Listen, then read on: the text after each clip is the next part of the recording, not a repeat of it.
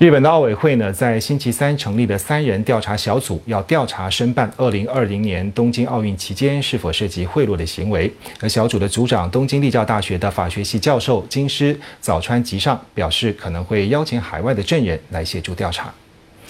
早川吉尚呢表示，三人小组目前正在筛选证人的名单以及整理相关的文件。他表示会用尽方法来找出事件的来龙去脉，包括可能会要求海外人士作证。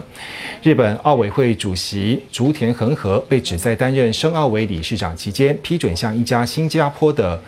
顾问公司提供两百万美元，而这间公司的负责人跟国际奥委会前委员。迪亚克的儿子帕帕有密切的关系，因此涉嫌影响申办的结果。迪亚克本人也因为涉嫌贪污被法国检控。